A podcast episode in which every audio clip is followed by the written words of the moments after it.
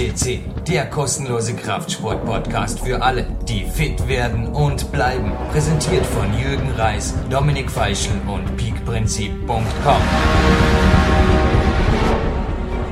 Zu Podcast 194 begrüßt Sie, liebe Zuhörer und Zuhörerinnen, Jürgen Reis live aus dem PowerQuest C Studio.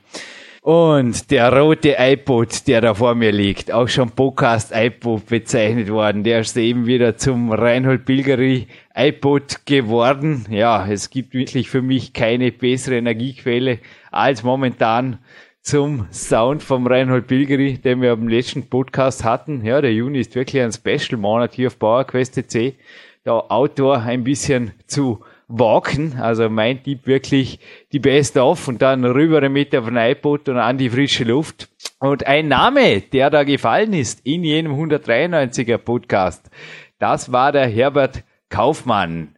Und eben jener Mann sitzt mir jetzt bereits gegenüber im PowerQuest CC Studio eine Woche später. So schnell geht das, Herbert. Hallo und herzlich willkommen bei uns.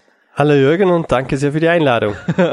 Herbert, die Power der Musik. Naja, ich glaube, so schlimm war es ja nicht, was da der Jürgen verbrochen hat. Also da ein bisschen bei deinem Vorgänger war das noch dem Stefan Rakel geschwärmt auf dem Reinhold Pilgeri und dieser anschließend an einer doch alteingesessenen Dormener Veranstaltung die Grundmauern von Rotem Haus und Stadtpfarrkirche ins Wanken gebracht hat. Aber Du hast ja auch schon einiges ins Wanken gebracht, aber ich glaube, so schlimm war es nicht, oder? Was da? Nein, nein, äh, wir bleiben natürlich im Rahmen des Möglichen und ja. schauen, dass da niemand zu Schaden kommt, aber wir haben doch einiges mit Veranstaltungen zu tun, das stimmt.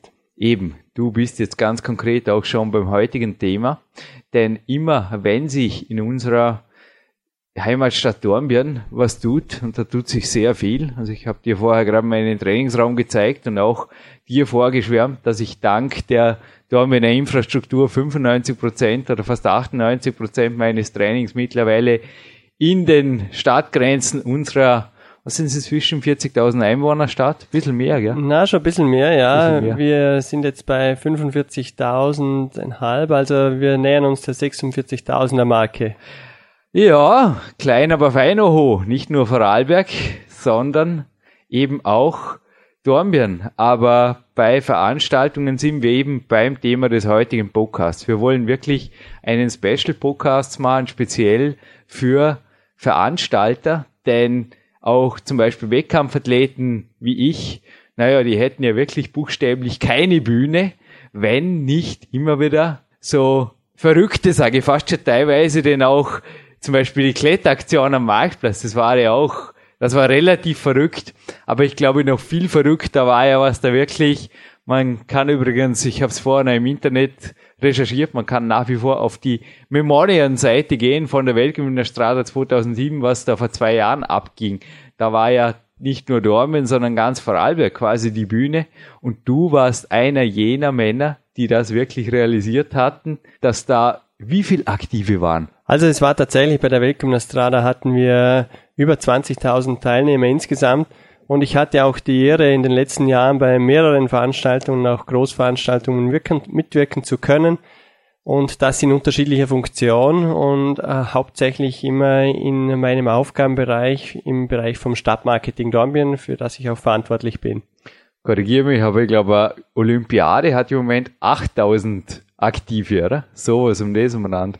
Ja, die Besonderheit war natürlich bei der Weltgymnastrada, dass es eine Breitensportveranstaltung ist und daher das Thema der Limits eigentlich nicht im Mittelpunkt stand, sondern ein, ja, ein schönes, kunterbuntes gesellschaftliches Erlebnis geworden ist. Kunterbunt, ja. Ich habe aus diesem Grund auch vorher die Größenordnung unserer Stadt jetzt einmal noch einmal unterstrichen, denn dass da unser ganzes Oho Vorarlberg zum olympischen Dorf wurde, ist klar.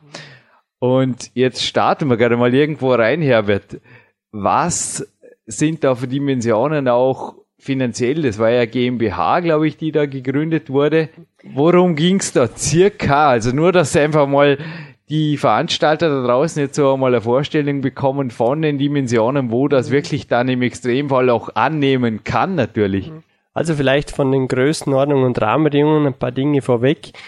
Organisatorisch waren wir so aufgestellt, dass es eine gemeinnützige GmbH war, deren Geschäftsführer der Erwin Reis ist oder war, weil die GmbH gibt es zwischenzeitlich nicht mehr, weil auch die Veranstaltung beendet ist. Und wir haben über das GmbH-Budget abgewickelt circa die Größenordnung von 8 Millionen Euro. Wobei man festhalten muss, dass es eine gemeinnützige GmbH war und daher wir alles, was irgendwo mit gewerbeschädlichen Aktivitäten zu tun hatte, nach außen verlagern mussten, oder? Ansonsten hätten wir ein Problem mit dem Finanzamt bekommen. Natürlich rechtliche Situation, die wir da ganz ähm, offensiv auch geklärt haben, damit wir uns da nicht in eine auch nur in eine Grauzone begeben, die für uns problematisch wäre für die Zukunft. Und daher hatten also über diese Umwege durch das Hereinholen von externen Partnern, die Dienstleistungen für uns erbrachten, wie zum Beispiel Organisation von Nächtigungen, wie zum Beispiel Catering und Verpflegung der Teilnehmer, wie zum Beispiel äh, Verkauf von Merchandise-Artikeln und ähnlichen Sachen. Das haben also alles externe Partner für uns äh, erbracht. Und das heißt, ihr durftet nichts verdienen quasi, oder wie? Ja, wir hatten natürlich den gemeinnützigen Status und unsere Aufgabe war es einfach, das Organisieren der Veranstaltung und dass die Teilnehmer da durchkommen. Aber es war uns ja, ist nachvollziehbar, nachvollziehbarerweise nicht gestattet, irgendwo jetzt plötzlich selber eine Gastro aufzumachen oder ähnliches, weil wir haben diese GmbH für die Organisation der Veranstaltung gegründet und für das äh, war sie dann auch eingesetzt. Also für, über diese Umwege hatten wir dann doch noch zusätzliche ja, nicht Investitionen, aber Ein- und Ausgaben ausgelöst in der Größenordnung von circa 25 Millionen Euro. Ja, also auch dein Studium an der Fachhochschule in Dornbirn, betriebliches Projekt und Prozessmanagement hast du da studiert. Du warst dann weiters, natürlich bist weiterhin tätig für verschiedene Gesellschaften in Dornbirn, also die Seilbahn, ein weiteres Wahrzeichen und natürlich auch jetzt für die Sport- und Freizeitbetriebe, die ich gerade genannt habe. Ich glaube, das war schon eine Basis. Also meinem Vater, den du vorher erwähnt hast, der als OK-Chef natürlich äh, quasi irgendwo, ja, schon an der Spitze stand, aber hat auch mir gegenüber mal erwähnt, dass das ohne Leute wie dich absolut unmöglich wäre. Ich denke, da gehören schon verschiedene Kompetenzen und Prioritäten einfach verteilt. Sehe ich das richtig? Natürlich bei einer Veranstaltung, vor allen Dingen in der Größenordnung wie eine Weltgymnastrada, da sind einerseits natürlich Generalisten gefragt und Leute, die mit dem Thema Veranstaltungen an sich zu tun haben, aber bei dieser Größenordnung muss man sich auch seine Fachgebiete dann aufteilen und entsprechend die Möglichkeiten nutzen, die jeder mit seinem Potenzial abrufen kann. Herbert, meine Frage vorher mit dem, ihr durftet nichts verdienen, das war auch jetzt irgendwo gleich naheliegend für die meisten Veranstalter. Es liegt ja oft gar nicht im Interesse der Veranstalter, dass da irgendwie was verdient oder eventuell sogar Steuern hinterzogen werden oder Schlimmeres. Auf der anderen Seite ist es aber nach wie vor so, dass es einfach schwierig ist, teilweise auch da jetzt äh, gleich irgendwelche Betriebsstrukturen oder Firmenstrukturen aufzustellen, gerade für einzelne Veranstaltungen. Wie schaut denn das aus, wenn sich jetzt wirklich da draußen jemand befindet, der zum Beispiel sagt, ja, ich möchte zum Beispiel einen regionalen Bodybuilding-Bewerb, einen Kletterwettkampf oder auch eine Breitensportturmveranstaltungen irgendwas machen. Ich meine, da fließt ja immer Geld. Was würdest du empfehlen? Muss man da wirklich gleich eine Gesellschaft gründen oder wie schaut das? Ich meine, das ist ja EU-rechtlich. Ich denke, wir sprechen ja da auch für deutsche Staatsbürger auf jeden Fall. Ja, die Sache kann man natürlich nicht einfach pauschal beantworten, aber äh, sagen wir mal so, die, die Gründung einer Gesellschaft oder einer ähnlich großen Struktur macht nur Sinn, wenn es wirklich um eine Großveranstaltung handelt oder beziehungsweise wirklich viel Geld fließt. Weil der Gesellschaft ist ja doch mit einiges an Papierkrieg, glaube ich, auch verbunden. Ja, ja, hat natürlich entsprechender Aufwand und damit die rechtlichen äh, Bedingungen alle erfüllt werden können, gibt es da entsprechende Auflagen. Also angefangen wirklich von der Gründung einer Gesellschaft bis hin zum jährlichen Jahresabschluss, der entsprechend gelegt werden muss und, und, und, oder? Äh, andererseits, jeder von uns, der irgendwo etwas mit dem Thema Veranstaltungen zu tun gehabt hat, hat möglicherweise auch schon unterschiedlichste Strukturen genutzt. Und das fängt an bei Vereinen, weil meistens geht eigentlich die Idee von Veranstaltungen auch von Vereinen aus. Wenn sie jemand professionell betreibt, wirklich als Veranstaltungsorganisator, dann wird er sowieso, denke ich, eher in dem Bereich schon selbstständig unterwegs sein. Andererseits ist allerdings das wirklich immer von Fall zu Fall zu beurteilen und man muss einfach sich mal die Rahmenbedingungen klar vor Augen führen und dann fällt einem so eine Entscheidung oftmals leicht und einfach auch mal die Rahmenbedingungen festzulegen. Was ist das Ziel? Welche Mittel habe ich zur Verfügung? Was möchte ich erreichen? Lässt sich's finanzieren? Und dann würde ich die Organisationsstruktur erst als letzte Frage klären. Auf dem 182er Podcast hatte der Open Flaps bereits von der nächsten Großveranstaltung in Dornbirn erzählt, beziehungsweise ich mit ihm ein bisschen darüber gesprochen. Das ist die Gym for Life. Da sind sie jetzt, wo wir diesen Podcast ausstrahlen, nur noch wenige Wochen. Die ist vom 15. bis 19. Juli 2009 in Dornbirn. Die Gym for Life, also schreibt sich, wie sich spricht, mit F geschrieben, 09.org ist die Homepage dieses großen Events. War da wieder eine Gesellschaftsgründung fällig? Wir haben diesmal uns ebenfalls wiederum entschieden, eine Gesellschaft zu gründen, wiederum eine gemeinnützige GmbH für diese Art der Veranstaltung. Also wo liegt konkret die Schwelle, wo du jetzt sagst, ich meine, es waren jetzt ja mehrere Veranstaltungen in Dortmund natürlich seitdem, aber ich denke nach wie vor wird nicht für jeden Stadtlauf oder für jede, ich sage jetzt mal auch für, für jedes kulturelle Event wird da jedes Mal sowas gemacht, oder? Wo liegt die Grenze? Die Grenze kann man nicht betragsmäßig irgendwo festlegen, sondern da sind dann auch finanztechnische Hintergründe zu klären. Äh, ist es sinnvoll, äh, vorsteuerabzugsberechtigt zu sein oder nicht? Äh, welche Summen bewegen wir? Wäre eine Veranstaltung dieser Größenordnung auch über einen Verein abzuwickeln? Wer soll überhaupt beteiligt sein? Also das hat auch manchmal überhaupt mit der Entscheidung der Organisationsstruktur zu tun wollen, äh, gibt es mehrere Institutionen, die berücksichtigt werden sollen und daher eher eine allgemeingültige und neutrale Situation geschaffen wird. Also es spielen nicht nur finanzielle Größenordnungen eine Rolle, sondern auch wirklich, äh, wie schaut's aus, wer ist dabei im Organisationskomitee. Ich habe es erwähnt, ich meine, du hast eben auch durch die Stadtmarketing Geschäftsführung natürlich eine gewaltige berufliche Erfahrung auch, aber konntest du alle diese Fragen ad hoc für dich beantworten oder hast du da auch Spezialisten hinzugezogen? Nein, die Situation stellt sich sicherlich anders dar, wie man Schreibtisch sitzen, eine Stunde damit verbringen und dann Schlussstrich schlaues, ziehen. Schlaues Konzept schreiben. Und ja, genau, und dann Schlussstrich ziehen und die Sache ist erledigt oder entschieden. Äh, das, was ich vorher gemeint habe, mit etwas zusammenschreiben, sich mal Gedanken machen, heißt auch danach mit diesen Gedanken auch mit anderen Leuten darüber zu reden, äh, Spezialisten wie auch mal einen Steuerberater oder sonst jemanden hinzuzuziehen. Und, und dann ergibt sich immer ein mehr und mehr klareres Bild und äh, das nützt dann einfach.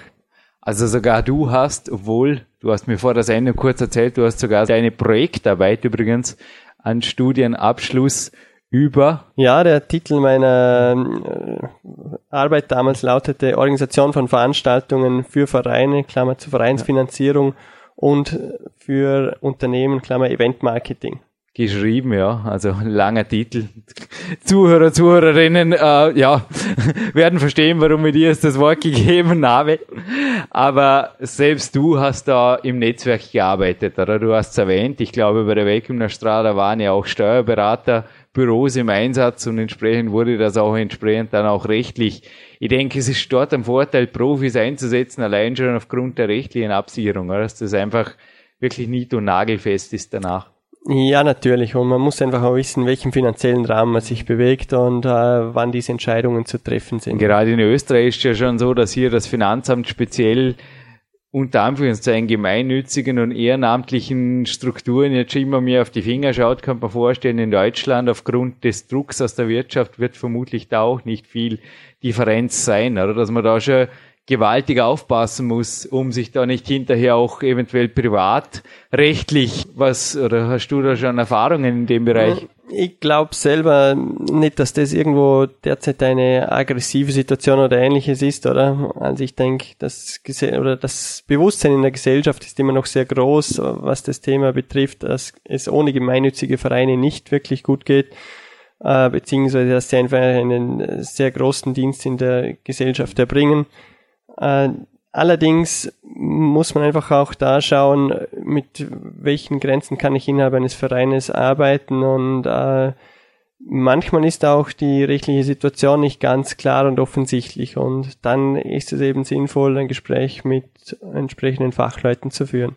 Ja, die Grenzen hast du ja schon mehrfach gesprengt. Aber ich kann mir vorstellen, dass bei der Weltgymnastrada natürlich auch nicht alles auf Ehrenamt beruhen kann. Wie habt ihr das gemacht? Auf der anderen Seite waren ja da auch keine, ja, jetzt auf deiner Lohnliste irgendwas. Das war ja auch, wie geht das? Ich meine, ein Teil muss professionell sein, muss natürlich auch gerade bei Großveranstaltungen, ich habe einen Hauptberuf. Auf der anderen Seite Ehrenamt. Wie passt dir das zusammen? Oder was hast du dort für Tipps, dass das diplomatisch runterläuft, auch von der Rechtfertigung her? Also es ist auf oder war und ist auf jeden Fall notwendig bei Veranstaltungen immer wieder mit Professionisten absolut zusammenzuarbeiten, angefangen von äh, Ausstattungen hinsichtlich Technik, Bühnen und so weiter. Allerdings äh, hätte die Weltgymnastrada auch nicht funktioniert ohne den Einsatz von Ehrenamtlichen und das äh, meine ich auch damit Ehrenamtlichen, wir hatten natürlich Kooperationen mit Vereinen und ohne diese Vereine hätte die Weltgymnastrade nicht gelebt und hätte sie auch nicht funktioniert, weil das sehr viel einfach äh, auch auf der menschlichen Ebene in der Betreuung der Teilnehmer gelaufen ist.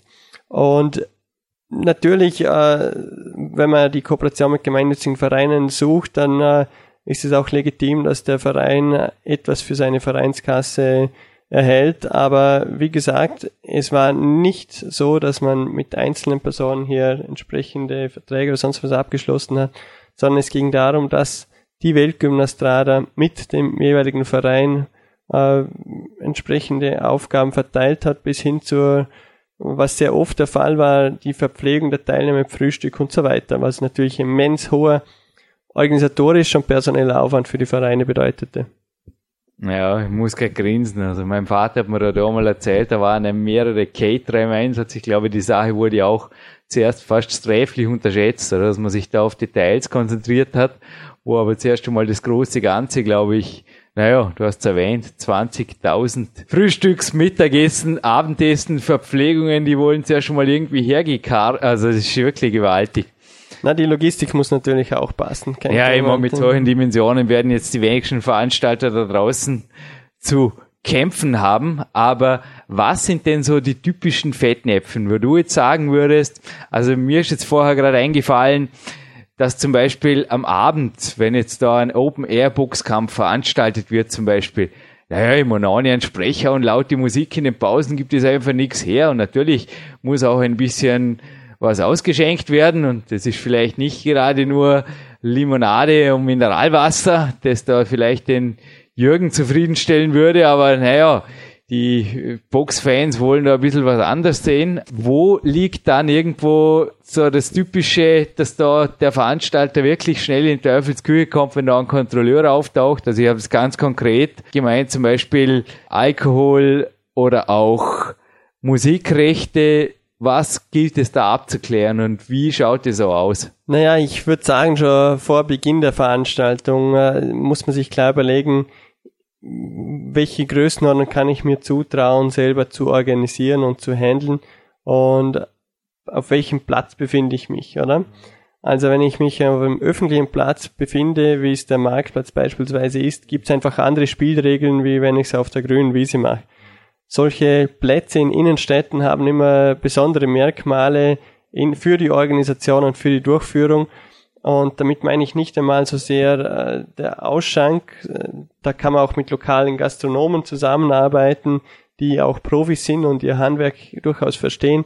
Aber vorweg sollte man bei jeder Veranstaltung, auch was den finanziellen Rahmen betrifft, sich nicht selber anlügen in der ersten Euphorie und eine konkrete Kostenaufstellung machen und sagen, äh, komme ich da durch, kann ich das machen, ist das realistisch und solche Grundsatzentscheidungen schon frühzeitig zu fällen, weil wir wissen aus der Erfahrung, dass sehr früh in der Phase von der Planung einer Organisation oder beziehungsweise der Organisation einer Veranstaltung zwar die Kosten festgelegt sind, aber noch nicht anfallen. Das heißt, man verursacht relativ viel Kosten schon, ohne dass sie jetzt tatsächlich mittels Rechnung in das Büro reinflattern. Und daher muss diese Co-Entscheidung, Stop or Go, mache ich es mach nicht, relativ früh gefällt werden. Missed Approach Deadline, würde man in der Luftfahrt sagen. Was ich übrigens auch in meiner Pilotenausbildung gelernt habe, ist, dass ein Flurschaden bei einer Notlandung oder einer Sicherheitslandung normalerweise bezahlt ist. Das bezahlt die Versicherung, also ist kein Problem. Aber der Flurschaden, der da in der grünen Wiese veranstaltet wird, die grüne Wiese gehört normalerweise jemandem, ob einem Bauern oder der Stadt, der Gemeinde und ich glaube auch nicht nur bei der grünen Wiese sind Anwohner im Umfeld oder Anrainer oft in der Nähe, speziell wenn da laute Musik natürlich sehr weit auch tönt zum Teil. Da heißt es also schon aufpassen. Und beim Marktplatz, wie du es eben erwähnt hast, also die Situation, ein Bild vom Marktplatz befindet sich übrigens auf der Homepage von Herbert Kaufmanns Betriebsstätten. Das ist die www.dormien.info. Wer sich da Bild machen will, dort sind sämtliche Veranstaltungen, die so in Dormien laufen, auch in Bild und Text publiziert.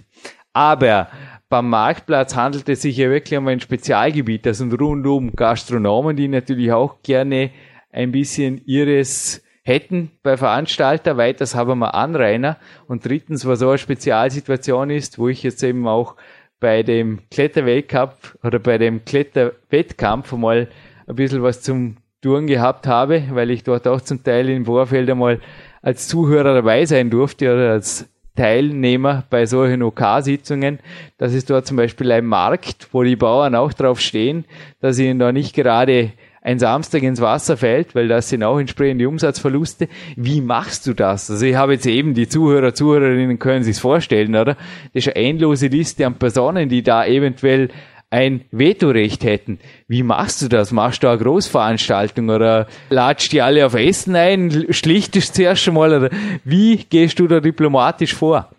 Na, das waren also wirklich die Punkte, die ich vorangesprochen oder ansprechen wollte, die die Besonderheit einem öffentlichen Platz hat. Es gibt einfach sehr viele Interessen, die da sind. Einerseits ist es grundsätzlich wirklich ein öffentlicher Platz und somit äh, haben sich die Innenstädte auch zu gesellschaftlichen Treffpunkten gemausert. Ähm, es ist ein Markt oder Wochenmarkt und heißt auch noch Marktplatz, oder? Direkt davor. Es ist meistens bei den öffentlichen Plätzen eine Kirche dahinter. Es gibt, wie du gesagt hast, die Anrainer und bei Innenstädten, das muss man sich verbilden oder, oder vor Augen halten, da gibt's ungefähr übers Jahr gesehen 200 Veranstaltungstage, oder? Und dass die dann nicht wirklich äh, auf die Barrikaden steigen, muss das einfach ein ausgeglichenes und ausgewogene Sache sein und mit bestimmten Spielregeln verbunden sein. Es ist allerdings wahrscheinlich je Stadt unterschiedlich, diese Spielregeln etwas. Ich kann nur vielleicht zwei, drei Dinge bei uns hervorheben. Bei uns sind klar die Endzeiten fixiert, damit auch der andere einmal seine Ruhe hat. Äh, es gibt Prioritäten hinsichtlich der Veranstaltungen. Wer muss eher wem weichen? In Dornbirn hat einfach der Wochenmarkt eine extrem große Bedeutung, daher richten sich eigentlich 95 Prozent aller Veranstaltungen nach dem Wochenmarkt, weil die Veranstaltungen sind ja einmal im Jahr. Der Wochenmarktfahrer, der kommt ja beinahe wirklich 52 Mal im Jahr daher. Oder wenn ich den Mittwoch noch dazu nehme, in Dornbirn haben wir Mittwoch und Samstags Wochenmarkt, dann sind es 104 Mal. Also und und auch hinsichtlich der der Eigentumsverhältnis ist es jeweils zu prüfen, weil in Dornbirn ist zwar beispielsweise ein großer Teil in öffentlicher Hand, aber es sind auch genauso private Flächen, die beansprucht werden. Und es ist sehr verlockend natürlich, wenn man öffentlicher Platz sieht, diese einfach gleich mal in Beschlag zu nehmen und zu sagen, ich habe die Veranstaltung, ich mache das. Andererseits muss man auch den Gegenüber verstehen, der dann sagt, ja, öffentlich ja, aber trotzdem noch meiner. Und auch der Martini-Markt hat hohen Stellenwert und auch dort kann es trotz aller Abklärung zu Grenzsituationen kommen, wenn eben der Reinhold Bilgeri, unser 193er Platin-Podcast übrigens unbedingt anhören, wer es noch nicht gemacht hat, wenn der dort ordentlich aufrockt und das führte hinterher natürlich auch zu Forenattacken. Naja, einmal im Leben darf der Jürgen ja auch beteiligt sein an einem Fast-Skandal, Verursacher Dasein in Dornbirn. Aber ich glaube, da stehst du dann auch irgendwie drüber. Oder ich meine, immer wenn was Erfolg hat, ich meine, auch unsere Podcasts wurden teilweise schon im Foren kritisiert. Wie geht's dir damit, wenn du dir jetzt Mühe gegeben hast und da kommt einfach hinterher ein Leserbrief oder kommt einfach was, wo du denkst, ah, es tut jetzt schon weh, jetzt haben wir so viel Arbeit gemacht. Also ich weiß nicht, wie dir das geht, aber mich treffen zum Beispiel solche Forenattacken zu einem Podcast, wo ich mich da jetzt wirklich vorbereitet habe, aber jemand das einfach anders zieht, zum Beispiel ja, wenn jetzt da zum Beispiel einfach bei uns jetzt Profi-Bodybuilder interviewt wurden, die sehr seltene Studiogäste sind, die ich einfach als Erfolgspersönlichkeiten sehr respektieren kann und ein Zuhörer, eine Zuhörerin hinterfragt jetzt eben deren Natural Aufbau, Praxen und so weiter. Also wie kannst du damit umgehen? Jetzt einfach mal generell gefragt, wenn Kritik fällt hinterher bei etwas, wo du jetzt durch veranstaltungstechnisch dein Möglichstes getan hast und es ging dennoch irgendwo, naja, zumindest ein blaues Auge war sichtbar. Na, ich würde meinen, da muss man ganz auf der sachlichen Ebene bleiben und schauen, äh, was ist wirklich dran. Eines muss einem nämlich bewusst sein, auch Veranstaltungen, ob im privaten oder öffentlichen Raum, äh, sind eigentlich immer anzusehen wie ein Produkt. Auch äh, es ist ein Dienstleistungsprodukt hat einen bestimmten Produktlebenszyklus, äh, dem es unterworfen ist. Und daher gibt es auch einfach Veranstaltungen, die, die laufen sehr gut über die Jahre hinweg, die werden zu sogenannten äh, sehr, sehr, ja, oder wie du vorher den Martini-Markt erwähnt hast, als traditionelle Veranstaltung. Und da muss man auch schauen, wie diese sich im jeweiligen Lebenszyklus bewegen, wie sie sich befinden. Äh, brauchen sie wieder mal einen Relaunch oder nicht? Und äh, da kann es natürlich mal passieren, dass man was Neues probieren muss und dementsprechend auch mit Rückmeldungen umzugehen hat. Aber wie gesagt, das muss man ganz äh, sachlich, nüchtern, neutral sehen und, und schauen, was für die Zukunft die beste Ausrichtung ist. Aber was man eben nicht vergessen darf, auch Veranstaltungen können altern, können nicht mehr zeitgemäß sein, dass man die mal ein bisschen auch auf die neuesten Erkenntnisse und Rahmenbedingungen adaptiert. No risk no. Und wenn ab und zu mal naja, auch bei uns bei PowerQuest CC, es wird weitere Profi-Bodybuilder-Interviews geben, weil mir die Jungs und Mädels einfach auch auf eine Art gewaltig taugen, speziell den Lebenserfolgen, die Disziplin, die sie darstellen. Ich denke, die Feedbacks bei uns zeigen auch, es freut 95% der Zuhörer und die 5%, die halt meutern und an denen das nicht reinpasst, mit denen muss man, glaub, sowohl auch wir sind ein Dienstleistungsprodukt, das nach wie vor kostenlos ist und bleibt bei Veranstaltungen ist es ja oft so, dass es einfach dann zu einem sehr, sehr geringen Eintrittspreis, zum Beispiel da jetzt das Pilgeri-Konzert war, und wenn da hinterher einfach was ist, dann ist einfach was und was soll's. Ja, absolut und äh, es ist auch legitim einfach, mhm. äh, dass es unterschiedliche Meinungen gibt und es gibt auch unterschiedliche Geschmäcker, kein Thema. Hm, aber so, so wird's auch immer sein und so bleibt die Sache dann auch dafür spannend.